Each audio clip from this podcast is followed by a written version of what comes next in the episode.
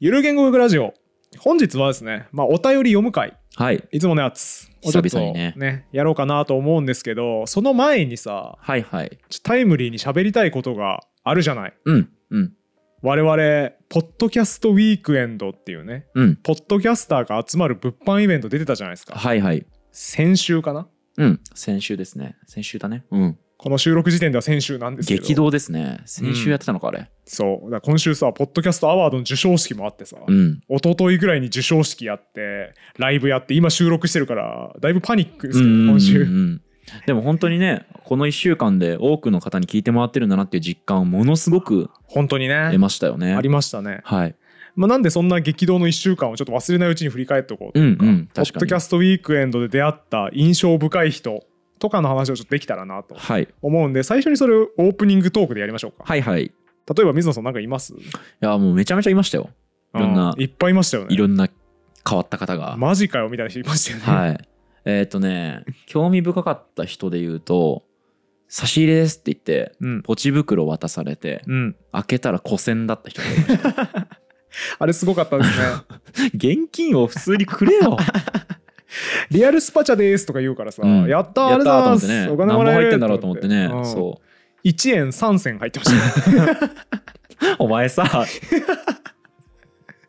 で、おまけにね、その人、あの、全身黒だったんですね。上下黒の服で、女性だったんですけど、うんうん来て、で、福田先生のモノマネです。いやコスプレです。あ、コスプレです。あ、そう。福田先生のコスプレですう。ーん、いいボケしますよね、なかなかね。上半身しか見えてなかったはずなのにね、あの、うん。収録の時、うん。福田先生来てもらった時も、あーそうだね。そうだから、あれだけで上下黒にするってなかなかね、勇気いりますよね。勇気いりますよね。か、あの、起点を聞かせた遠い側面だったのか。うんしかもその人さ、うん。おまけにさ、うん。最後さ、なんか、手出してくださいって言われてさ、うん3人でこう、手をさ、青春みたいな感じでこうさ、ああやったね三角形にこう手をトントントンって手のひら並べて、その写真撮って、ありがとうございましたって言って帰ってったよね。何がしたかったの？手手の写真欲しかったのかな、うん、なんかね大きさを分からせるために手を取ったらしいんですけどちょっと何言ってるか全然分かんなかった全然分かんなかったはい。てかさあれじゃない？印象深いお客さんの前にさ、うん。あの当日どんな感じだったのかとかってああそうだね。話した方がいいんじゃないかな。そもそもそういう話をした方がいいのか、はい。そう午前中福田先生いたんですよね。い、ましたね。そう福田先生いて福田先生にもねサインしてもらったりとかってよく分かんない業務をね、ね。ししてもらいました。意味不明でしたよね。あの僕の本うん、インテリ悪口本持ってきてお三方のサインくださいっていう人が結構多くて。俺ほんとさ福田先生に申し訳ないんだよなほんとこれわっけのわかんないことさせて。意味不明な本にサインさせちゃってすみません。8回ぐらい謝りましたもん そうあのまあ当日のことを振り返るっていう意味では一番印象深かったのはやっぱりうん。来た人の量そうですね。でして、なんか延べ500人ぐらい来てくれたらしくて運営の方から「ここから行列もしはみ出るようだったら一回折れていただいて壁に沿って並んでもらう感じでお願いします」って言われてたんですけど結局4回ぐらい折れてましたね。列が すいません本当あの来ていただいた方本当ご不便におかけしました。本当すいません。本当めちゃめちゃ暑い中ねしかも。ねそうですね。あの日ねあったかかったですね。えだから暑い中待たせちゃって本当申し訳ないなと思って、めちゃめちゃ列謝りに行きましたけど、そうですね。列謝りに来ましたけれども、まあ、そんなこんなもあってグッズも用意したグッズもねありがたいことに全部売り売り切れて。ね。2時ぐらいに売り切れてましたからね全部。売り切れましたね、うん。堀本さんのね持ってた著書もそう。もちろん全部なくなってましたよね。全部売り切れましたねだしなんか堀本さんの著書買って持ってくる人結構いましたよね。いた。いっぱいいた。あと僕が持ってった僕の著書15冊の中に1冊違う本入ってたっていう。あったね。あったねあれ。あれひどい事件ひどいでしたね。ね。説明してください。あのー編集者がね公文社のねうん。担当編集者が真面目な人なんですよ。うん。真面目な人なんですけど表紙インテリ悪口本の表紙がすり上がったんでイメージ掴んでいただくためにちょっと見本をお送りしますね。色見本をお送りしますねって言って、ありがとうございますって言って送られてきたんですよ。でイメージ掴んでもらうために同じ厚さの本をあらかじめ中に入れときましたと。中身はできてないんだけど表紙だけうんうん。あって別の本ダミー本にそれをかぶせてますはい。っていう説明を受けて、なるほどと思って荷物受け取ったんですね。その本の中身僕のインテリ悪口本の表紙がくっついてた本が「おっぱい先生」っていう本だったんですよ これ渾身のボケ真面目な編集者の渾身のボケかな。真面目な人だと思えないですけどね。はい。すごく真面目なんですけどね。ん。渾身のボケかなと思いつつまあちょっと面白いじゃないですかやっぱり、うんうん。こいつボケてきたなと思って。で面白かったからそのままの状態にして本棚に放り込んどいたんですよ僕に、はい。そしたら次長がやっぱいっぱい出版社から送られてきたんで増刷のたびに送られてくるやつとかも一緒に全部並べといたんですね、はいで今回の機会に「あ明日持ってって売ろう」って言ってガサッとまとめて持ってっちゃったせいで、はい。ほとんど全部ちゃんと僕の本なんですけど一冊だけおっぱい先生が入ってまして、はい。間違えてそれおっぱい先生を普通に売ってしまった サインして、夜ぐらいにね夜というか夕方ぐらいにね。すいませんって言ってなんか違う本入ってたんですけどって言ってね。そんな女性の方でしたね女性でした完全にセクハラですよそうそうそう完全セクハラでしたね、うん。違う本ってどういうことですかねって見たらおっぱい先生がいて すいません本当に。大変申し訳ございません。でしたあれちょっとやっぱさ初めての物販イベントいろんなトラブル起こるね、うん、でもそのトラブルはさ避けてほしかったね僕は。確かにこれは完全に僕のせいなんで本当すいません、他に堀本さん印象深いその来ていただいたリスナーさん。僕やっぱ圧倒的だったのはあれですね。ジンバブエの人。ああはいはい。僕らがお便り読む回で。読んだ人いたじゃないですか。ゆる言言語語学学ラジオきっかけでうん。ジンバブエの遠く住んでる方とうん。距離を縮めうん。結婚に至りました っってていういうお便りが届いて嘘だろうと。そんなやつおらんよ実在せんやろっていうことをね、うん。お便り会で前に言いましたけどね、うん。そしたら「あジンバブエのお便りのものです」っていうご夫婦がいらっしゃいましたね。写真撮っちゃいましたね。撮っちゃいました一緒に。嘘だろっていう。実在してらっしゃったんですねっていう。であれちょっと後ろの列の人も含めて騒然としてましたよね。そうそうそう。ジンバブエみたいな。いたんだジンバブエの人だ。ジンバブエの人ざわざわ、そうだね。あのお便りを出したものですみたいなうん、ケースありましたね。もありましたし、そうですね。僕ちょっと他に興味深かった人言っていいですか、はい、あのお子さんをね抱いてるお母さん。いらっしゃって、でこうなんていうんですか抱っこする抱っこ紐うん。をこうに子供がこういたんですけど、うん。その抱っこ紐のポケットになんか指人形が入っててましたんですね。うん。でそう堀本さんがそれ声かけて「指人形あるんですね」みたいなことを声かけたら「そうなんです。これチョムスキーの指人形で 嘘だろうってなりましたよねあの瞬間。えーってなって。うん。でしかもゆる言語学ラジオきっかけでチョムスキー知ったわけではなくって、うん。単純にもともとチョムスキー知っててその指人形を持ってたみたいでしかも市販されてる みたいなんですけど、チ そう。ョムスキーの指人形は。もう情報量多いな。ご ごめんなさいね。ちょっと何言ってるか分かんないと思うんですけど。でその方から DM で、えー、と購入できるリンクもらったんであうん。のじゃあ概要欄に貼るとして、でそしたら横の福田先生がうん「あチョムスキーあのニット着てる?」って。何そのあるある知らん知らん。チョムスキーあるある知らんのチョムスキーのニットあるあるはね。でただ検索すると本当にチョムスキーそのニットばっか着てるんだよね。た来てたそう。ね。っていう人がいて。でそのえっ、とだからお母さんうん。は、えっとそのサインお願いしますって言って本を持ってきたんですけど、うん。なんかくっそ分厚い洋書ですごかったよね。なんちゃらリングイスティックスなんちゃらみたいな本ね。7000円ぐらい多分すると思うんだけどもっとするかもな、そううん。どえらい分厚い洋書を持ってきてそこになぜか僕らそして福田先生もサインするってサインしたって。いう。全然知らんもう誰の著書でも 誰の著書でもないわけわかんない本を、えー、とサインするしその指人形がチョムスキーっていうもうそうだね。ごめんなさい。何言ってるか全然わかんないと思うんですけど しかもさあの方の凄まじいところはさ、うん。チョムスキーの指人形っていう結構ゆる言語学ラジオ的に熱いアイテムを持ってるのにそれ自分から一切言わなかったですよ、あれね美学だよね。美しいよね、うん。あれだから偶然僕いろんな人の見た目いじりしてたんですよ、うんうん。見た目いじりっていうかそのあお兄さんそのマフラーめっちゃかっこいいっすねとかあ僕その同じブランドのリュック持ってますとか、うんうん。大体初対面の人をこう雑に話題振るやつをやってたんですけど、その一環でそのお母さんもその抱っこ紐うんに抱っこされている赤ちゃんがいて、その胸元にさらにチョムスキーが抱っこされているっていう、うんうん。入れ子構造だったんでお抱っこの入れ子構造っすねみたいな、うん。人形を抱っこしてますね赤ちゃんがさらにみたいなうん。ことを言ったんですよ。うんであーって言って終わるだろうと思ったらチョムスキーなんですよこれってなったんで。俺これ振ってよかったこのくだらない一言と思って。本当だよね。あれ美しいわ。逃したやつもあんのかもね。多分ある。ね。多分ありますよ。触れてくれなかったな。なんでこれチョムスキーって分かると思うのになみたいなレベルのことがあるある。あの日起きてたの。だから多分サピアのワイシャツとか着てきてました あのサピアが着がちなワイシャツ私着てきたんだけどいじってくれなかったなと思ってますよ。そうか。ちょっと勉強が足りないですよね 僕らのね。そう瞬発力が。をやっぱ足していかないと。足りないですね。他なんか印象深かった人いますか？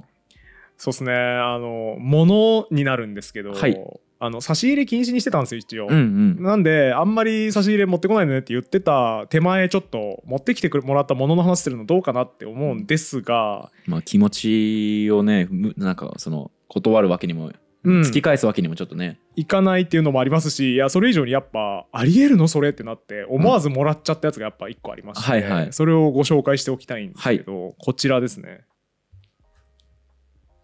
これいや見えてるかなこれ。ちょっとあのちっちゃくてよく見えないかもしだったらちれないけどなんかあアップの写真とかを載っけアップアップにポッドキャストの方にちょっと補足していただきましょうか。えっとですねこれあのそうですね音声しか聞いてない方のために補足するとですね、グレーのね。グレーの胸像、はいはい。3D プリンターで作ったと思われる。今日の胸から上の像ですね。グレーの胸像で誰ですかこれは？僕ですね。手作りの胸像を持ってきてくれた人が 怖いよこれやばすぎる怖いよ これね。何考えてんの？めちゃくちゃ。めちゃくちゃ面白い。頭おかしいでしょ。明日へえ下北でゆる言語グラジオのイベントあるんだ。あ堀本の競争を作って持っていこうってならんだろ。何をどう思ったらそうなる？本当だよね。本当に。ね堀本さんツイッターに書いてましたけどね。本当に、うん。おい何食ったらそうなっちゃうのそうマジでそう。心配になりましたね。なりました、なんか夕方ぐらいですよね。夕方ぐらいに来てもらって、うん。なんかなんかなんだっけ？変わった感じの人だなとは思ったんですよ。あそうでですね。ちょっと雰囲気ありましたよね、うん、雰囲気はあって、そしたらなんか持ってきたんですよみたいな感じでガサゴソねうん。取り出して、うん。そしたらこの 誇張した堀本。が ほぼモアイ像ですけどね。そう。横から見たらナスなんですよねこれね。あそうだね、ん。フォルムが完全にナスだ。そう。これ目とかもいいんですよね。なんかちょっと垂れ目になっててね。そうですね。あ堀本さん垂れ目か。僕かなり垂れ目ね。そう。水野さんがずっと笑ってんのよこの像。めちゃめちゃ水野さんのツボなのよこれ。面白すぎる。気持ち悪い。不本意だな。不本意だな。まあこれだけでね一日遊べる気がするもんねもうね。面白すぎるこれ。これ当たり前みたいに持ってきてさ。全然笑ってなかったよね普通に。そう。当たり前みたいに、うん。あの作ってきたんですけど 作ってきたんですけどじゃなくて。しかもね、うん。これあのでも鉄頭鉄尾やっぱすごくてその方が、はい。あの前日に一応許可取りをもらったんですよ。うん。あの差し入れ禁止ということなんですけれども、はい。ちょっとあの堀本さんの像を作ったので持って行ってもよろしいでしょうかあそう礼儀正しいね。そうちゃんとした前日に連絡をくれて、はい しかもね最初確かね差し入れ禁止ということなんですけれどもあのちょっとしたものを手作りで作ったので持って行ってよろしいでしょうかって聞かれて。ちょっとあれですね。そういやあのすみませんご遠慮いただいてるのでとちょっとあのコロナなんか手作りって言われるとね。感染症とかもありますんでちょっとであのねあの晴れて暑くなることも予想されますんでちょっと衛生面でもちょっとお断りしてますって言ったら、あいやすみません言い方が悪かった手作りの差し入れといっても食べ物とかではなくて、うん。堀本さんの胸像なんですけど。お前 お前。どんなラリーなんだよ。ええ加減にせえよ本当に。すごくその常識のあるやり取りでわけわからんことを言ってくる人。めちゃめちゃ常識人なんだけどなこの人、ええ加減にしとけよ本当にもう。ずっとふざけてますね。そう。大きさはこのぐらいですって言って、うん。普通あの1円玉とかさ、はいはい。タバコの箱とかと比較するじゃん,、うんうんうん。あのラズベリーパイっていう電子工作に使うやつと一緒に送られてきて大きさはこれぐらいですいや俺は確かにわかるけど。ラズベリーパイのサイズ感僕はわかるけど。世の中の人あんまわからんけどな。いやいいユーモアですね。僕も堀本さんをどういじるかって結構ね日夜考えてますけど正直これには絶対負けますね。これはすごいよね。面白すぎるもんこれ。よくやったわ。びっくりしました、ね、顔もいいんですよこの雑に作ってないこの面白くしようと思って顔作ってるからいいですねこれね。絶妙にデフォルメして作ってくれましたね。ぜひ本当ねうんちくエレカクイズを3回採用された方とかにはこれ送ったらいいんじゃないですか？あでもねちなみにこの方からですねご自由に配布してくださって結構ですっていうことで 3D プリンターのデータが送られてきてますんでこれあのもう公開サーバーに上げましてですねはい。ご自宅の 3D プリンターで誰でも印刷できるように今しておきますんで 概要欄にリンク貼っときますんで誰でもこれ作れるようになります。何食ったら作ろうってなんの？その意味がわからんって。それはそう。自宅に 3D プリンターあってもねこれのために稼働させたくないっすよね。そうですね。素材ももったいないですね。本当に。しかもね一晩ぐらいかかりますからね。3D プリンターでじっくり作るから じゃあ一晩かけてこれを作ったってことでしょ？そういうことでえすちょっと僕想像いかないですけどこのデータうん。作るのってどれぐらい時間かかるんですかあねいや僕もわかんないですけど多分半日ぐらいかかると思いますよ。半日かけてこれ作ってんの？半日かけてちゃんと 3D のデータ作って。やばいね。ね一晩かけて 3D プリンターで印刷して それで持ってきてくれて、それでね断ったら本当その人ショックだったでしょうね。よかったね。持ってきてもらってね。しかもねテスト印刷で一回印刷ミスったらしい。あのミスったやつももらいました。え見たい。ガビガビになったやつ。え顔がぐっちゃぐちゃってこと？そう。形あ持ってきましょうか、うん見たい見たい。これですね印刷ミスったやつ、はいはい。ん？あとなぜかジップロックみたいなやつにパックされてるっていう。ああこれはあれですね。そうです Spotify のやつねグッズね。あでも別にこれ渡しても十分別にいいですけどね。そんなにね気にならないですちょっと確かにだいぶ首にあざがあるような感じにはなってますけどそうですね。全然別に悪くないですけどあとねね一回り小さいらしいあ本当だ本当だ。だから要はテスト印刷で一回やってみて、うんうんうん。あの 3D ちゃんと出るかなっていうのを確認するために 作ったやつらしい。入念だな。そうだからちゃんと納品する気持ちで作ってきてるんだよ。すげえな。かなわんな この人のボケ。びっくりしましたね。でねこれはね水野さんにも言ってないんで今初めて言うんですけど、はい。その方本当は水野さんの顔も作ろうと思ったらしいんですよ。危な。危な。俺まで来るとこだったのこれ。でもねあの水野さんの顔を作るのが難しかったらしくてその 3D モデル作るブレメンダー。ガネとかが難しいのかな？あそそう。てかまあ顔の特徴作るのが多分難しかったんだと思うんですけど、うん。うん。そのブレンダーっていうね 3D モデル作るソフトで途中まで作りかけたデータはあって、うんうんうん。あの作りかけなんで顔ぐっちゃぐちゃなんですよ やっぱ許せねえわそれもセットであのこれももしかしたら誰か使うかもしれないんで送っときますって言って送ってきたんで、うん。それも公開サーバーに置いときますんで、え あの続きを引き継いで意思を継ぐ人がいれば水野さんの顔をちゃんと完成させていただいてそっちも像にしていただければと思います。いやこれインターネット芸人だからこの像を作って面白いけどさ俺こんなん流通したら怖いって像を作らせてるやつみたいな そんな印象与えたくないよ俺。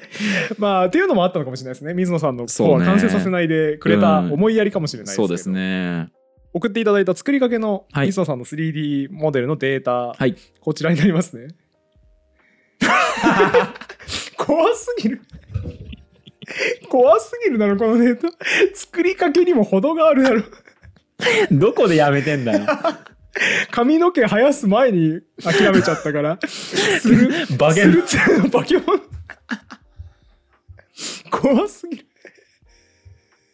ちょすいません。ポッドキャストの方何が何だか分からないと思うんですけど、ね YouTube の方には画像出しておきます。何このあのねえっ、と「スター・ウォーズ」のさ C3、あなん PO、うん。C3PO みたいに黄色の眼鏡になってて であの口とかはねあのゆる言語学ラジオのイラストのあの口のまんまなんですけど、ね。あの首も描いてないせいで あの生首が浮遊してるしハゲとるし、そううん、バケモンだね完全に。どちらかといえばヤンヤンさんに近いなっていう感じがしそうですますね古典ラジオのね 近いね。怖いわ。怖すぎるよねこの顔。俺これ送られてきた時爆笑してしまった。このデータも同封しておきましたって言われて。いらないよこのデー だから俺この人のギャグ戦ツボすぎるマジで。タめっちゃ面白いよねこれ。あーおかしい。この人面白すぎる。あーもっと喋ったきゃよかったな畜生。この人はねめっちゃ面白いです。もうもう笑い泣きしちゃったマジではい、じゃあ続き作った方はぜひ教えてください。お便りフォームか DM で教えていただければと思います。他水野さんは気になったのあります？何笑ってんの？何笑ってんの？ちょ名残がさやっぱ。やっぱカット一回入ったけどこれをね。なおなおやっぱ今の 3D モデル面白すぎて、面白かったわ。ヘラヘラしなががら聞いちゃって、らうん。もうサムネもこれで決まりだもんねもうね。あーあーそうかも、うん。そうかも。まあまあえっ、と他で言うとねあの他にもね作品を渡してくださった方いたんですよ、うんうん作品渡しかぶりってあんのかと思ったんですけど。そうだね。やっぱクリエイティブな方が聞いてくれてるんですね。そうかもね、うん。それがこちらですね。なんかアーティスティックな作品じゃないですか？えっとね芸大でうん。修士でグラフィックデザインやっおおマジの方じゃん。方うん。がなんか聞いてインスピレーションを受けたんで作品を作りましたみたいな。嬉しすぎん？そう。やばすぎん？でそれをくれました。嬉しすぎるな、やば。差がすごいよ堀本や像とばい。あのぐっちゃぐちゃの生首の水のデータと全然違いますね。めちゃめちゃおしゃれじゃん。そうそうなんですよ。なんかえっと人間の顔は植物由来らしいっていうメモが添えられていて、うんうんえっと鼻の部分にこの花が書いてありで歯の部分口の歯の部分には葉っぱが書いてありで頬の部分には穂かな？うん。が、で目の部分には目がつまり顔の上に植物を配置してるっていう。これあれですよね。だいぶ前のなんか語源会で、うん。人間の顔のパーツも実は植物のメタファーで名前がついたかもしれない。まあ説怪しいですけど、うん。そういう説がありますっていう話をしたんですよね。そうですね。その回だよねそうそうそうインスピレーションを受けて、うんうん、この作品を作ってくださったみたいで。嬉しいな。そうそうそうそうそう。普通にさ作品やんそうめっちゃゃおしゃれだよね。カフェに飾っておいても全然おかしくない。そう。なんでちょっとねこのうん。後ろの棚にずっと置いてるんですけど、うん、これ嬉しかったですね。殺風景なこのスタジオがうん急に華やぐ作品をいただいて、そうですね。嬉しい限りですね。堀本像の横に置きますけど 違うんだよな。そうするとぐちゃぐちゃになるんだよなあと印象深いので言うと割とこう名刺しっかり持ってきてくださった、はい。社会人系の方とかもはい。いっぱいいて、サインをね僕らあの途中からしてたんですけど、うん。宛名を聞いたらねうん。あの株式会社何々でお願いしますみ言われたたいな、ね、言われた方が Voicy の方とかもいらっしゃいましたいらっしゃいましたね、ね出版社の方もうん、うんいらっしゃって。ありがたいですね。みすず書房さん。おあれじゃないですか？ピダハンのとこじゃないですか？そうなんですよ、うん。ピダハンがうんなんか僕らの影響でうん。すげえ売れたらしくて、あなんかあすすげえ売れたって言うとちょっと損大なんですけど。まあなんか読み読みたいと思った方そ,、して実際に手に取っていただいた方がすげえ増えたらしくって。うん、あのデータ表に出しちゃいけないんだけど僕らにだけ教えてくれるっつってデータちょっと見せてくれましたね。見せてくれましたね。めちゃめちゃ売れてましたよね。本当に動いてた。びっくりした俺も。そそんなにっていう。確かに確か重版はしてたなっていう、うん。ミスズのツイッターでピダハン重版してた。してたしてた。のは確か見たんですけど、うん。いやまさかそんなにね。半端じゃないインパクトがありましたって言っていただけて、はいはい、はい、めちゃめちゃ光栄でしたね。そうなんですよね。結局ね僕ら僕自身は何も新しい知的な生産をしていないので、そういう面白い本みたいなのに最終的に当たっていただくためのハブだと思ってる部分もあるので、うんそうだねそうやって実際にそれこそそんな安い本でもないと思うんですよねピダハンって。っうんうん。ていう本がそんなに売れてるっていうのはめっちゃ嬉しかったですね。素晴らしい。はい、なんかあれでしたよね。あのピダハンやっぱ大人気で イベント中もピダハン持ってきたんでサインしてくださいって言われることありましたしありましたね。あの、なんか変なこう前例ができてしまいましたよね。あのサポーターコミュニティのね、そう公開収録の時にうね、ん一、人ピダハン持ってきてサイン求められてね、それであの方から、そうですねサインしちゃったじゃないですかその公開収録の時に、うん、なんか断るのもね、ちょっとあれだったんそう。で。エベレットの本だけどなーって思いながらサインしてサインしちゃったよおいおいっていう笑い話をサポーターコミュニティ内に投稿したらそれを見た別のサポーターが、うん。この間の下北のイベントにまたピダハンを持ってきて、はい。私もサインくださいうん。いや前例に習わなくていいんだけどそこってなりましたね、僕、それこそピダハン語でサインしてくださいって言われたこともありましたよ。わかるかっていう。っ ていうか書き言葉ないでしょう。う、ん。な何を言ってんのっていう。すごいねうーん、すごかったね、あれね。そのピダハンならまだ、もうまだいいわけでもないけど、うんうんもう途中ぐらいからさ、うんその、あの、三省堂国語辞典持ってくる人とか、いたいたいた新明解語源辞典持ってくる人とかいて、ねで変な話、辞典持ってくるっていうボケもかぶったみたいな。そうだね。もう、うん、なんかよくわかんないですね。辞典持ってくる人あなたで6人目ですね。みたいな世界でしたよね。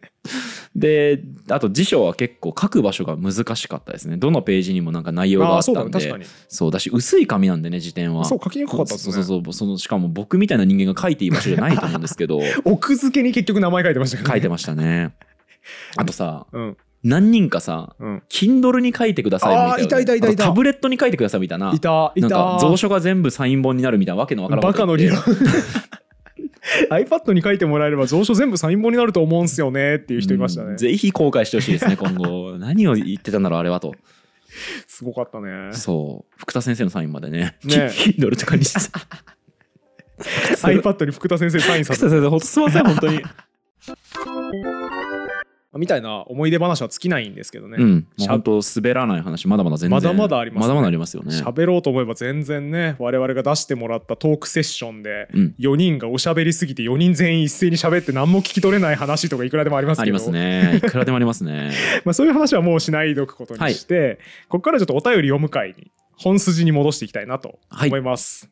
幼霊名今ソナリさんです。そってどういう字えっ、とその国のそう、えっ、と矛盾あー。矛盾のその国の商人は、はいはいはい、はい。途方に暮れてしまった。木林の下にね、引きを書くやつですね。そうですね、相変わらず伝わらんな。これ筆記か？そうか千匹屋の筆記か、はい。その字の下ね。これこれ筆記って言われてあーってなる人いないのよ。全員あの犬が一匹の方浮かべちゃうから。早速反省している 一通目のお便りいや、あんたも矛盾のあのその国で 俺に伝わると思うなよ、本当に。そうだねちょっとうんコモンセンスがお互い良くないです、はい。え今ソナリさんからのはいお便りです、日本語用例で今そかりとかけてるのかな？ああアリウォリハベリ今そかりの今そかりうんなんなんだろうと思ってたけどあ確かにかけてるっぽいねうん。まあいいや、ごめんごめん、途中で。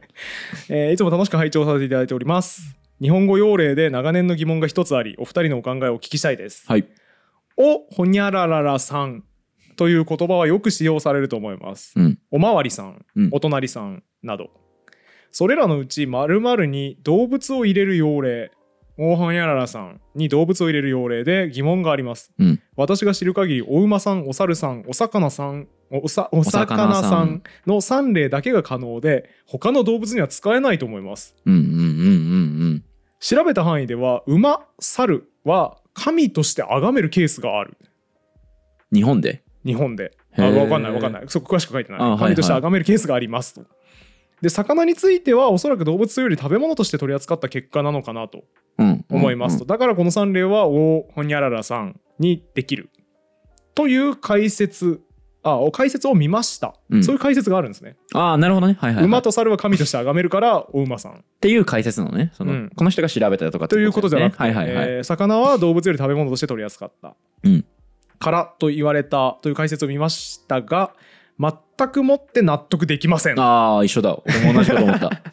ん？ってなったもんな。だ大体なんかね急に軸2個出てくるのずるいですよね。そうですね魚は神じゃないけど食べ物だから。神として崇める動物他にいたかもしれないしねだしね食べ物がさんつけれるんだったらお野菜さんとか言えるってなるしねお豚さんって言えることになるから。そうですよねはい、うん。ということで納得できませんと。うん、お二人の知見から納得感のあるそれらしい答えを頂戴できれば幸いです。よろしくお願いします。つまり合ってなくていいってことですねこれは。もっと納得感のある仮説を提示せよってことですね。今ソナリさんちょっとこれさめっちゃいい問いだと思うんですよね僕もそう思います。それこそわからん俺はアカデミックちゃんとやってないからわからないですけど、うんちゃんと調べてなんか論文とかになんないのかなとかちょっと思なっりそうなたぐらいには、気なんか普通の人が持たない疑問な気がするんですよ。うんうんき言葉みたいなすげえ分かりやすいとか日本語の乱れとか気になるってところじゃなくて、魚と馬と、えー猿だけ「さん」がつけられるのはなぜなのかってうん、めっちゃいい問いだと思いますね。ね。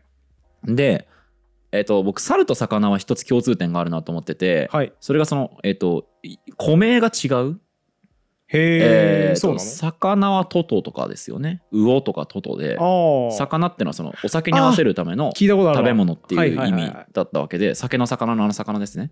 なるほど。そこからその,、えー、とその言葉が、えー、とあの魚トトの方にも使われたっていうことをまず聞いたことがあると。うんうんだからあのあれだよね納得感のない語源シリーズだよねあの酒に合うから魚って言われたらさ、うん。いやいや酒に合うもの他にもあるじゃんミックスナッツとか。ビーフジャーキーとか魚の方がいいじゃんって。って思ってしまうシリーズですね。うん、そうそうそう。うん。で猿もねえっ、とマシラとかですよへねー。マシラっていうのさあるのかな、マシラ猿って漢字で書いてマシラと読む気がする。うん、全く知らないけど聞いたこともないけど なるほど。あ本当ですか？了解です、そう。まあ猿ももしかしたら昔から呼ばれたのかもしれないけれども、うん。そう古名があるなとは思ってうん。ただ馬はずっとまあムマか昔、うん、ああそれ聞いたことあるのなのであんまり変わらないからこの方向性違うなと思ったんですよね。だしなんか法則としても納得感ないですよね。昔からあっそうですね。じゃあクジラだってね別に。言葉そうそうそうそう。もともとイサナだったわけだからじゃあオクジラさんっていうかっていうと。昔からあった言葉だからならないみたいな話は納得感ないんでちょっとその仮説は厳しいですね。ね。犬なんでさんつけないんだろうね。お犬さんとは確かにあんまり言わないね。あ今言って思ったけどさお稲荷さんとは言うじゃん。ああはいはいはい。まあだからそれは神の文脈なのか。そうだね。でも神だからといってさんつけるわけじゃないもんね。おおあ全然神の名前出てこないけどえっと大天照大神さん。うんそれはないでしょ。なんかでも一つはやっぱ馴染みのある生き物じゃないとさんつけづらいっすよね。その例えばえっ、とキョンとかってことああそうですね。おきょんさん。とか。お天さんとか言わない、うん。で外来語由来もあんまり相性さ良くなさそうですよね。おペンギンさんとか、まあ「お」はね外来語にくっつかないですから。はいはいはいはいい、ははい。あの豚には確かにお豚さんとは言わないなと思ったんですけど、はい。あ言わないわ。なんでもないっす。何何？いや小豚にした瞬間に言えるじゃんと思ったんだけど 小豚さんだねそれは。おこぶたさんじゃねえやと あのだからすいません自己解決しました。なんでもなかったです。あーそうね家畜かどうかも関係係ないじゃん。うん馬以外全部家畜じゃないわけだから、あとさ大阪にビリケンさんっているじゃん。はいはビリケンさんはおビリケンさんではないよね。いないね。だから神だと言ってこの「おなんとかさん」のフォーマットにはならないじゃん。そうだね。そうだね。だからすげえ難しいよこの話。これめっちゃむずいよお馬さんおさ音節数も違うもんね。お猿さんお馬さんお魚さんでしょ？そうだね。だから2音節とも限らないしえこれめっちゃむずいわ。なんでだろう？全然わからないな。魚さんみたいなのあるのかな？さかなクンとか抜いてその「お」がつかないんだったらいけるケースある？今まさにさだからその小豚さんはいけるじゃん。豚さんもいける。じゃ豚さんはいけるわ。そっか、うん。豚さんいるよって。そうそうそうそう。なんで？だから「お」はつけられないんですよそこに。そうだね。で豚さんはいけるねで羊さんもいけるね。いける。ヤギさんもいけるね。でもっと言うとあのこれくらいのうん。お弁当箱にってやつあるじゃないですか、うんうん。あれで人参さんって言ってるんであ人参さんって言ってんだ。野菜も野菜もいけますよさん。うーんっていう言語があるんですか？この世の中に。変わった体系ですね。日本語なんすよ、えー？うちの我々母語話者のあの日本語なんすよ。マジで？不思議すぎん？全然わかんねえんだけど仮説も立たないの？辛くない？いや音節数ヒントなのかなって僕思ったんですよ、うんうん。魚をまず除外していいですか？一旦、うん。これ、まあ、間違ってるんだけど、うん。そうすると羊さんいやでもヤギさんはじゃあそしたらおヤギさんにしたいよね。したい何これ？これ何マジめでっちゃ不思議だね。お猿さんはいけるんだな。半端じゃないね。猿さん？変だね。うんうんうん。魚さん？ああのさ、ん。サザエさんに出てくるさ、うん。船さんいるじゃないですか、うん。船さんを隣の家の人が呼ぶときお船さんになるんですよ。あそうだっけ？怪しい。あ怪しいけど多分そう。お船さんって言われてるイメージがあっててか、なんだろうな。ある程度年を重ねた重ねられた女性うんを二文字の名前で呼ぶときにうん。船はお船さんになりうる、うんうん。まあでもあの確かに想定はできますね。はい。お船さんって呼んでるイメージ。そう想定できますね。これだからサザエさんに限らず多分一般原則でうちのおばあちゃんは友達のおばあちゃんを呼ぶときに「おうんさん」って呼んでたイメージがある。はいはいはい。ので人間でも起こりうるんですよ。うん。そうだなでもこれおそらく3文字では発生しなくてうん。サザエさんがどんなにおばあちゃんだったとしても、うん。おサザエさんには多分ならないんうんうん。ですよ、だからやっぱ二音節なのは多少意味があるんじゃない？そうね。僕あともう一個思ったのは既存の言葉との干渉っていうのは一つあるかなと思って、はいはいはい。魚さんだとやっぱさかなクン干渉してくるし、うん。えー、とあーそうね。お馬さんはいけるんだけどお牛さんだとお牛とオスの牛、そうだね。と混同するね。えー、と混同するかなと思ってそういう干渉は関係あるのかなとはちょっと思いましたけどね。あのさっき言おうとして散らかるからやめたやつがあって、はい。野菜に「さん」つけられるのかな？うーんとオクラ大倉さんになりますね。あ大倉さんと混ざるからダメかっていう話散らかるなと思ってそうですね。処理勝手に処理したんですけど。でオクラは外来語ですからね。あそうそうだオクラだ。オクラですから。そうかトメイトと一緒緒ですね。そうトメイトと一緒ですね。失礼しましたなるほど。あのトメイトはアメリカ英語でイギリスだとトマトになるからあそうなんだ。イギリスの人の前でトメイトって言うと あのやめてくれって言われるっていうあるあるは言ってきますね一応。狭いあるあるまた出たね。チョムスキーこのニット着がちみたいなやつ出たねこれむずいわ。2文字の2音節の動物は別でかつ大和言葉っていうのはうん。とりあえずそれはいけそうだけど。牛がいるもんね。あでもあれ？お牛ささんは言うじゃん。お豚さんは言わないけどお牛さんは言うなんでお豚さん言わん？なんでお豚さん言ってくれんの？あれじゃない？やっぱ汚れた生物だから。はいはいはい。みたいなことじゃない？そんなこと言っていいの？あのいやほらいやお前イスラムの人かいっていうツッコミをしてほしかったんだけど 俺ももっと別のなんかポリコレ的に大丈夫なのかこれはみたいな。そっか。いやあの、うん。畜産の方とかに対するこれこれまずいんじゃないかっていうめっちゃ焦りました。お前イスラム圏の人かいって言ってくれるかなと思ったけど そうか。ポリコレ配慮がまず気になってそそっちそっちそっちす。いません思ってないです。あのはい。豚は汚れた生活生物とか思ってないです。お岩さんってのもあるよねそういえば。あるね。人だよね。あれも人だよね。だからうん。岩、岩なんちゃらさんだからおめっ岩さん。ちゃむずい。何これ。何これこれだしコメント欄でみんな多分いろいろ仮説がいっぱい出てきそ出てうですね。くるんですよね。うんとりあえずじゃあちょっと答えは出なかったんですけど、うん。仮に架空の外国の方にこういう質問された時に、うん。一応あの返す説明としてはこんな感じになるかなってのだけ伝えておきますね、はい母語話者です。この度は不完全な体系を構築してしまい大変申し訳ございませんでした。申し訳ございませんでしたっていうね記者会見風に。はい。これ答えですね。はい。今ソナリさんは納得感のあるそれらしい答えを頂戴できれば幸いですって言ってましたけどえ我々からの回答は謝罪そうです。あのなんか不祥事が起きた時に「まるの姉です」って言って謝る人と同じ感じで謝りましょう。母語話者です。こ母語話者です。って言っての度は不完全な体系を構築してしまい申し訳ございませんでした。それが正解ですね、はい。じゃあ今スーツソナリさん。にあのもう白抜きのねそうですあれでね謝ってください今ソナリさんそういうことで納得していただければと思います、はい。大変申し訳ございませんでした。いい疑問だと思いますし、ねめっちゃいいよねこれ。先行研究とかがなんかパッとあるのかどうかも僕は見通しがつかないですけどそうだね。あとはちょっとこのねゆゆる言語学ラジオの監修の先生に聞いてみたいですね、うん。だしコメント欄で皆さんも仮説をガンガン書き込んでいただければと思います。はい。用例名。確かたかしだったかしらさんからです。またあれだね。形態素が分かりにくいようにしてある はい、名前ねえーこの方からはですねはい。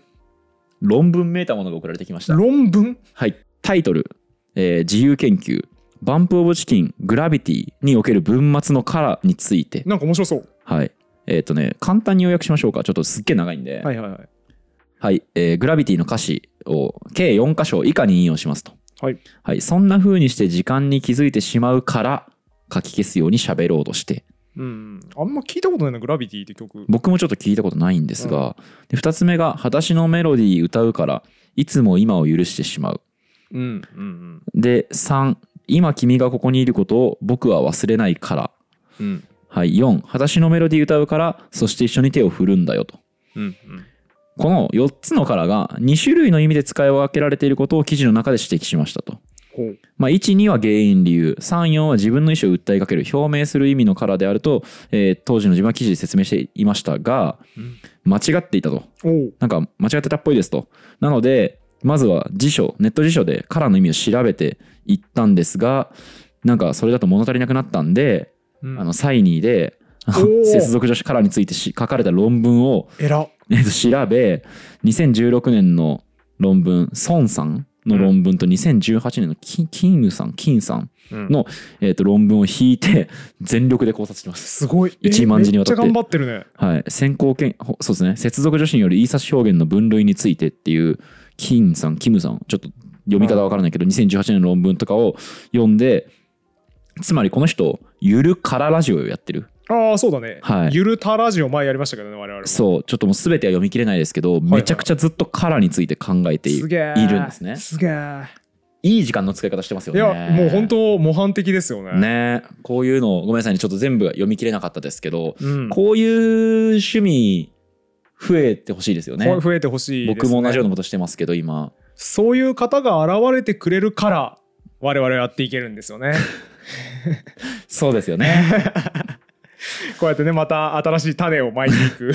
みんなに気にならせておこうっていうカラーですねこれは。そうですね。でもカラー確かにね不思議ですよね、うん。あの理由原因以外にも全然他のね用法は多分あるので。そうだね。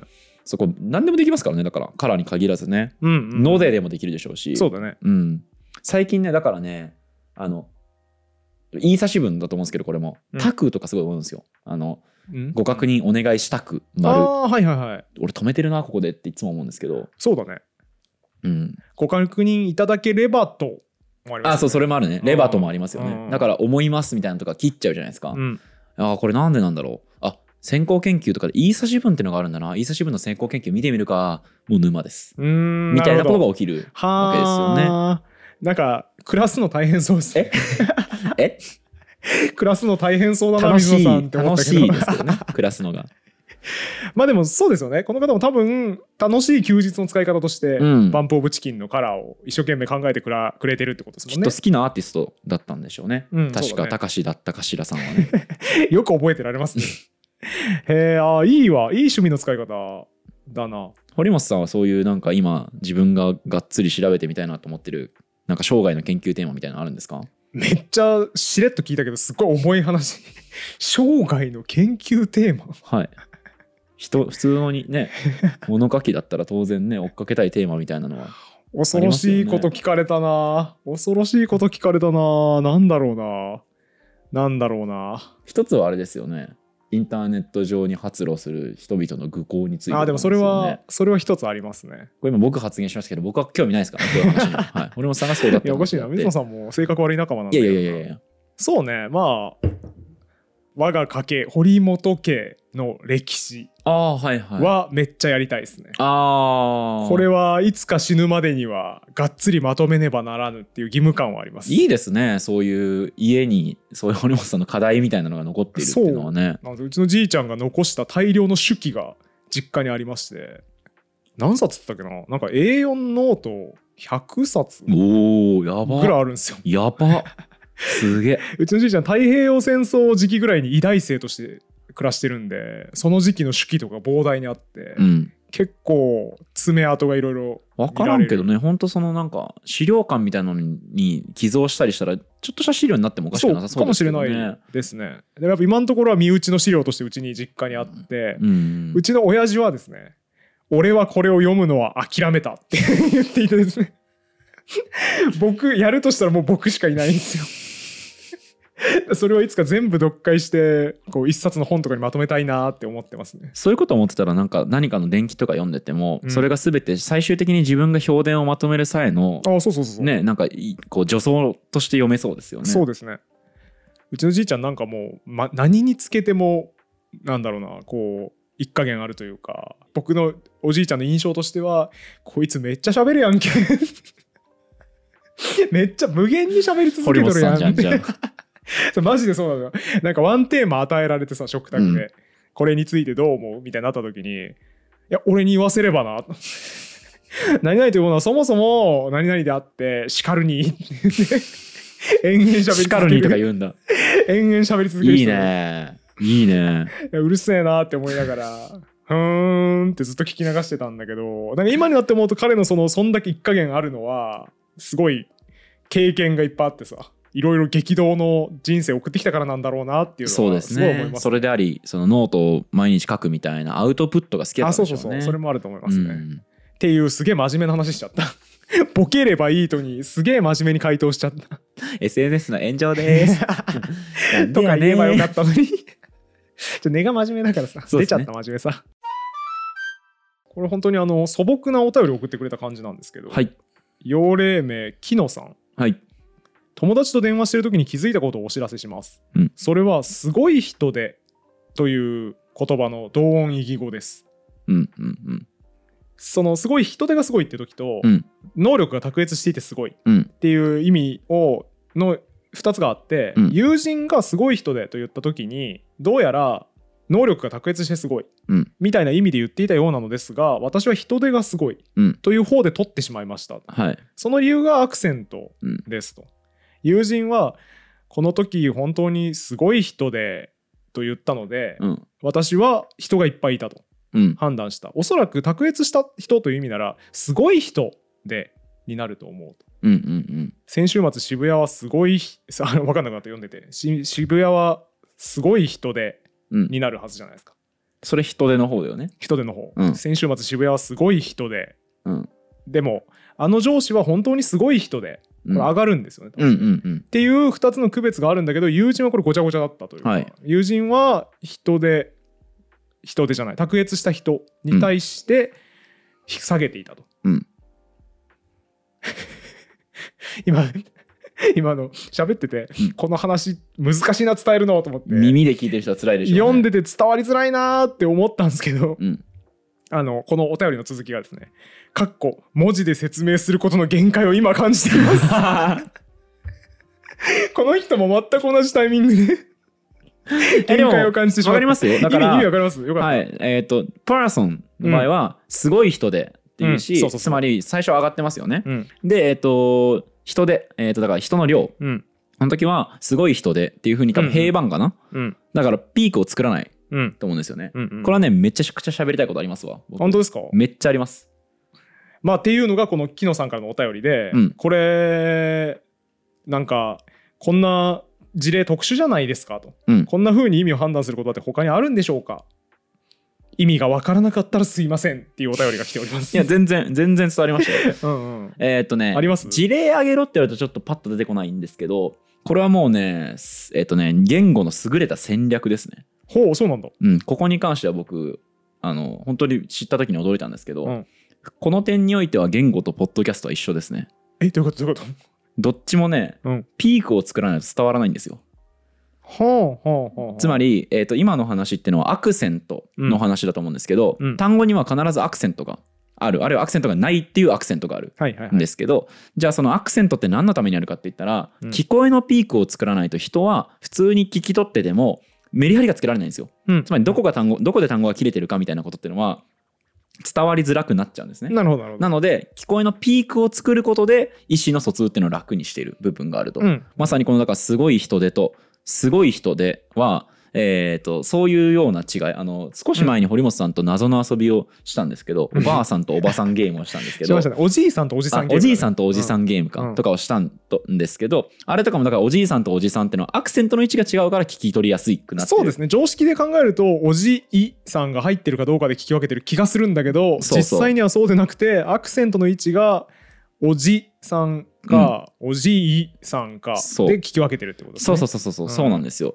だからこの、えーとかい意思の疎通をする上では音の並び以外にその音の高さをどこに持ってくるかって結構便利そうだね。なんですね、うん。だからこれこのケースっていうのはそれを友人の方があんまり意識せずに喋ったせいで本当は手がかりとしてすごい使っていたものっていうのが手がかりにならなくなって意思の疎通がうまくいかなかったケースなんですね。あでそのピークを作らないと困るっていうのはポッドキャストも一緒だと思うんですよね。ー 盛り上がりがないと困るってことそうです。だから、うん。面白い話をしてても、うん。構成にメリハリをつけないと離脱しちゃうそうだね。じゃないですか、そうだね。だから戦略としては僕がやってるポッドキャストと、まあ、こういうアクセントの話とかっていうのはオンインノンとかって言うんですけど、はあ。オンインノンっていうのは本質的に一緒なんですよね。聞こえのピーク。ああここ注目してたして聞けばいいんだっていうのを、えー、と文章レベルで発話で出すのがアクセントであれば、うん1回の収録とかで1回2回その聞こえのピークを作るのがポッドキャストうんうんだと思うので、そうだね。そうだね。そこがすごい似てるなと感じるんですよね。はあもうなんかあれですね。ゆる言語学ラジオ1話分ぐらいの内容をアドリブで喋りましたね。ああそう。てかまあ予習してたのであちょっとそうなんだ。うんあー。オンイン論についていろいろ調べていてそこで感じた話とかだったんで、うん。たまたま今引き出せたんです。大丈夫ですか？オンイン論の回やる時のオチ使っちゃいませんでした今。あ使った。使った俺。ほら無駄遣いしちゃったよ。お便り会で消費しちゃったよオチ 大丈夫？そうだね。ミスったね俺今。もうこれあれですね。やべえ超えなきゃいけないこれを。か全く同じオチ当たり前みたいに喋るかですよねそれダサいよねでもね。まあいもっとリサーチをしてもっと面白い結論を持ってくるしかないですね。う。ん。うん。で僕これお便りいただいてすごいなと思ったのは確かに全くこれ考えたことなかったんですよ。うん。雨と雨はうん意識してるんですよ普段日常から、はい。でもこの先週末渋谷行ったらすごい人でっていうのと、ううんちの職場にいる山田さんがすごい人でっていうのはおアクセント違うと今まで完全に意識したことが全くなくて、うん。言われてみるとそうだな勝手に分けてたなっていう感動があるんで、やっぱりこれもあのいつもの助数詞とかの回の面白さですよね。意識してないけど認識で勝手に分けてたんだなって感動しました、もうどんどん今度喋ろうと思ってる話をダバダバと流してしまうんですけど。はいはい。もうやっぱセーブできないですからね我々は。てかその常にベストを出したいから、はいはいそうだね、うん。じゃあ使っちゃいましょう。ここの先でもっとベストを出せばいいだけの話だから。かっけえ、うん。はい、あのその意味で言うとなんでじゃあそのアクセント軽視するかっていうとうん、方言聞くとあれアクセント変わってるじゃんって思うからだとそ思うんですよね。ね。うんうんでもさアクセントって今言ったように手がかりでしたよね。大事な。そうですね。大事な手がかりなのに方言でそれ変わっちゃうの不思議じゃない？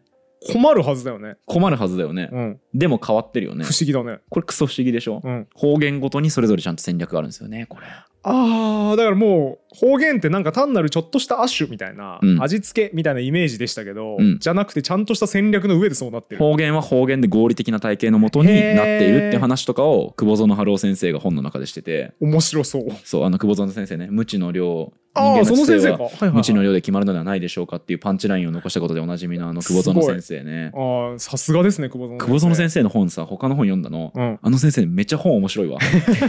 まあそんだけキレのあるフレーズ書けるってことはそうですねそうなのうん。でそういう話とかもいつかしたいなとは思っていますね。では最後。はい。幼霊名。ジョスーシーズハイあれ聞いたことあるるななんだっけ？ジョスシスアイって。女王の人です。あ。あー下ネタの人だ。はい。皆様ここで残念なお知らせなんですがうん。下ネタが苦手な方は こちらでお別れとなります。この度はありがとうございました。ありがとうございました。また来週見てね。では参りましょう。はい前回女王様とのエピソードについてひどい報告にもかかわらず動画内でお読みいただきありがとうございました。お褒めの言葉もいただきとても嬉しかったです。もうちょっと M だね。そうだね、うん。お褒めの言葉ってあんま言わないもんね。褒められてんでしょうね。女王様に、うんそうでしょうね。当方ライターなどに分類される職業ではありませんのでまた稚拙な文章となりますが後日談についてもご報告させていただきます。一応あれですよね。振り返っとくと、はい。前回は女王様はい。がカウントダウンはい。かな？えーっと寸止めみたいなことをされていて、はい。そうだね。もうもうね。うん。下ネタ苦手な方はそうそもうもうと聞けてる、切ってくれてるはずなんで、はい。えーっと寸止めみたいなことをされていてえーっと何回目ってずっとカウントしてたのに、うん。次は7度目だねみたいな言い方をして、えー助数詞の回でやりましたけどそれは次が期待できない言い方なので、うんうん。あここで果てるんだなと分かってしまいネタバレで今日が冷めたっていうお便りの人でしたね。で確か絶頂に達することができなくて女王に怒られたかみたいなこと言ってたね。そうですね。うん。あれだよね。私の脳内にズケズケと2人の男性が入ってきますでしょ。その転換の一文が絶妙な人ですね。そうそうそうそうそう。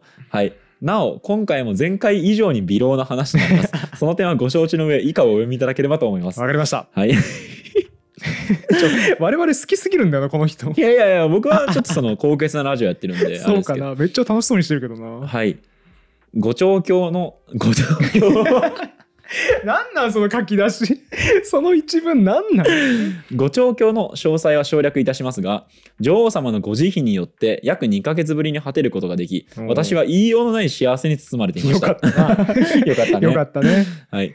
仰向けで恍惚としている私に対し吐き出した物事胸を踏みにじりながら女王様が言います。今回は偉かったね。ご褒美をあげようね、おうえーそのまま顔の上で仁王立ちされ私は全てを悟りましたおいあ嫌な予感がするな。アンビーピストではなくなる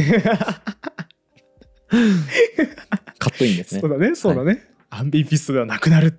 この単語をこの状況で想起したのは人類史上私だけではないだろうかこの単語が使われる時はないと言った人もいたあこの単語が使われる時はないと言った人もいたが、それは誤りであったと私は証明できる そうですね。僕は言いましたね。その単語使わないよって。我を思う故にアンビーピストあり そんなことを考えていると幸せの熱いシャワーが口のな、ん口に顔に飛び込んできます。ご褒美としていただく聖水は甘美な喝采であり、女王様に認めていただけた喜びなど、ここでは語り尽くせない多幸感を与えてくれます。語彙がすごいんだよな、一甘美な喝采。甘美な喝采だったんですね。そんな多幸感で満たされた後、私の思考が現実世界に戻って初めに思ったことは、お与えいただいたのは聖水であって尿ではない。アンビーピスドには変わりないということでした。ちょっとよくわからないですけど、いや、B ピストだと思うけど、それは。特殊な性的嗜好の人はアンビーピスドを使うかもしれない。そういった人もいたが、これもまた誤りであったと私は証明できる。特殊な性的嗜好の人は尿を尿と感じないゆえ、そのプレイの前後でアンビーピストかどうかというラインをまたがない。なるほど。逆に先ほどの証明は取り消さなければならない。なるほど。聖水をお与えいただく前にアンビーピスドを感じることは失態である。それは女王様への損数が足りないことへの表れ以外の何者でもない。そして僕は未熟さを感じた。以上、今回も多分、微量な話を長々と失礼いたしました。今後はこのようなご報告はいたしませんので、ご安心ください。といやー、すごいっすね。読ませるね読ませる。読ませるわなんか短編小説を読んだ後のようなうん感じがしますね。しますし前回はね助数詞っていうテーマを使ってこういう面白い文章を送ってきてくださいましたけど、今度はまたアンビーピストを使ってね、うんっていうそ要は英語の話に。切り替えるっていう引き出しというかそうだね。ボケが単調じゃないうんですよね。うん。なんかね、僕この間モーパッサンはいの短編集を読んだんですよ。はい脂肪の塊とかが入ってる公文社古典のやつ。うんうんでちょっとタイトル忘れちゃったんですけど1本目の短編がすごい良くて、うん人生の節々に、えー、とココナッツミルク売りかな、うん。なんか路上のジュース売りが私の人生のターニングポイントにはことごとくいたと。だから私の遺産の一部はその辺の路上にいるやつからそのココナッツジュースを買ってくれ。みたいな遺産で締めくくられる。うん。遺言で締めくくられる短編集でちょっといい話なんですよ。はい。そのココナッツジュース売りかなんかを軸にして人生のところどころが語られて、はい最後にちょっといい話で終わるっていう、綺麗な短編で僕すごい読後感がいいなと思ったんですけど全く同じ読後感でした。今のやつ。これ 今のやつあのアンディピストを巡るうん一つの物語があって、そのアンビピスト使わんに言うとったけど使うやんけっていうところが一つあり、そこからまた戻ってきていやでも違うんだと。女王様だと。女王様のものはピスじゃないんだっていう気づきになり、そして少し反省をしてまた M 男としての人生を歩み始めるっていう、このアンビーピストを中心とした一つの右往左往の大きな物語が完成していて完璧な読後感ですこれは。助数詞の時はさ、うん、結構ネガティブな終わり方してましたよねそのあそうだね。女立てることができなくてめっゃちゃ謝ったみたいなそうだね。でなんか責任取ってくださいみたいなうんぐらいのテンションだった人が、うん、こう一歩前に進み始めたそうだね。わけじゃないですか。そうだね。ここだから実はこの2連作の2作によって初めて完結する作品だったとも言えますよね。だしこれはね「ジョジョ7部スティールボールラン」と全く同じなんです。はあ、はあはあ、これは僕が歩き出す物語だって言って冒頭で始まって、うんラストもそれなんですよ。はあこれは僕が歩き出す物語だこれも全くそうですよね。女王様に怒られて責任取れとか言ってたやつが最後歩き出して終わる完璧な物語と言っていいでしょでその題材の基軸にあるのが我々ゆる言語学ラジオそういうことです。ね。ゆる言語学ラジオを基軸とした人の成長譚ってことでしょそういうこことれです。完璧な物語教科書に載るんじゃないですかこれ。ごめん俺役に途中まで入ってたんだけど 無理無理それは こんなやつの入るわけないやんあでそれはそうだし、なんならモーパッサン関係者からめっちゃ怒られそうで今怖いんで取り消します。なんでもないです。モーパッサンの短編は素晴らしいですよ。ジョジョも皆さんそう、ジョジョも素晴らしいです。全然違います、この人のやつと。そりゃそうだろ。ただの微量な話本当にひどかったですうね。ん甘美な喝采ね覚えときましょうこれゆる言語学ラジオ流行語大賞に、ね、流行語大賞にノミネートされるかあもしれない。と我思うゆえにあんに座り お前何を言ってるのふざけんなよいや、文才あるの腹立つわ。なんでそうなんだよ下手じゃないんだよそうなのよ。全然ねなんでこいつに文才与えたんだって。もっと他のやつにあげろよ。確かにね。確かにね。なんでこんなにねすね。うまく表現できる。あの視点の切り替えがうまいんですよね。そうだね。淡々とこういうことがあってこういうことがあってじゃなくって、うん。突然例えば信頼世界に入ってあと私の思考が現実世界に戻ったらみたいな。そうだ。だってカットインがまさにそうでしたもんね。これはアンビーピストではなくなるってそうん。のセリフ急に一人称のセリフになるっていうのが。飽きさせないよね。巧みでしたね。巧みでしたね だからなんかさやっぱギャップって魅力じゃん人の、うんうんうん。やっぱギャップを見ると好きになっちゃうみたいな。やっぱこのジョスーシーズハイさんもそれがうまいですよね。うまいっすね。巧みな表現と内容のくだらなさ。そうだね、うん。その真剣な文章でふざけてる感じがいいし、まあ、本人の文章からふざけてる感じが読み取れないのもいいですよね。そうですね。ふざけてますっていう感じじゃないもんね、うん。うん。まあ、今日もまた一本取られましたね。ジョスージーズハイさんに。そうです一ね本取られましたね。一本取られましたね。はい。だしさ完全にあれだね。毎回読んじゃうねこの人が。この人は読んじゃうよ。読んじゃうよちょっとみんなも楽しみなんじゃないかなと思うもん ジョスージーズハイさんのつまりお便り会のオチが大体全部下ネタになる この人もプレッシャーでしょうね やばいもっといいもの書かなきゃとか言ってじゃあこれ誰も得してないんよ。ジョスシーズハイさんも慌てて書くし、我々は下ネタになっちゃって損するし。僕ジョスージーズハイの次の構成当てに行っていいですか、はい多分今度赤ちゃんプレイするでしょああ、すると思う。赤ちゃん会あったもんね。うんというわけで、一個、ジョスシーズハイさんもネタを塞がれた状態で。いやでもねこの人ほらあの今後はこのような報告はいたしませんのでご安心くださいって言ってのか本当に卒業した可能性がうんありますね、じゃあコメント欄でジョスシーズハイさんの熱い復活を皆さん望んでくださいぜひ そうですね。アンコールしてあげましょう。はい。じゃあ今回もそんなもんかな。最悪の後味やな。もう終わりです完全時間的に完全にオーバーしております。はい。えーじゃあ引き続きお便りはですね概要欄のお便りフォームからお待ちしておりますし、えー YouTube に感想のコメント面白かった方は高評価チャンネル登録あとポッドキャストの高評価レビューなどもお待ちしておりますので、そちらも皆さんお気軽に書いていただければと思います。くれぐれもアンビーピストのことはレビューには書かないでください。いや本当にね。それマジでみんなの目に見るから、目に入るやつだから。本当にそうですねこれあの本当に高校生の方とか見てるかもしれないのでです。あくまでも大きいお兄さんたちやね、うん。大きいお姉さんは、うん。あの見える範囲見えない範囲で楽しみそりましょう。お便りフォーム出しましょう。はい。僕らは受け止めるので。あ りというわけで今回も終わりにしましょう。ありがとうございました。がとうございましたこのラジオは1階の言語オタクがゆるく楽しく言語の面白さを語るラジオです。自由気ままな言語トークですので厳密な交渉は行っておりません。内容には諸説あります。ご了承の上お聞きください。